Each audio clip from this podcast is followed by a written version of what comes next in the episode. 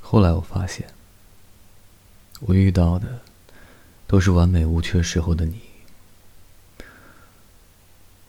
你看不上我，不是我的错，因为我也在变好的路上。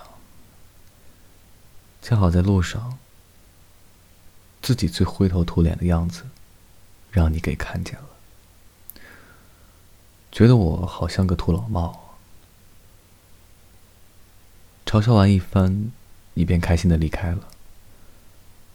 我不喜欢你戏谑我的方式。我曾经以为网络上会看到。更好的人的心灵的一面，而你却忘记了被嘲笑完的那个路人内心的悲凉和那种无助感，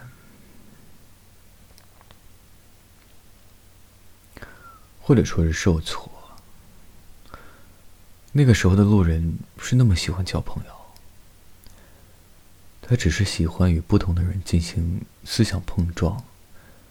除此之外，路人还祈求、渴望爱情，嗯，不是恋爱。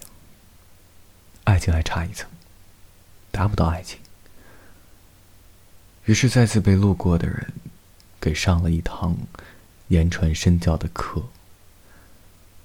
被路过的人成了路上的人恋爱的主角。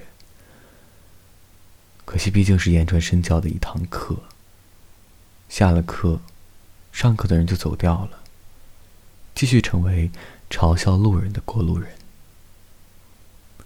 可路人却一时接受不了这种反差，于是路人继续灰头土脸的走着，也继续遇到那些过路人的嘲笑，也继续接受着这样的嘲笑。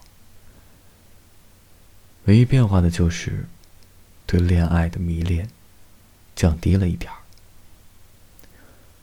最悲哀的就是，本以为这是我修炼很好的样子了，终于可以和你说喜欢了。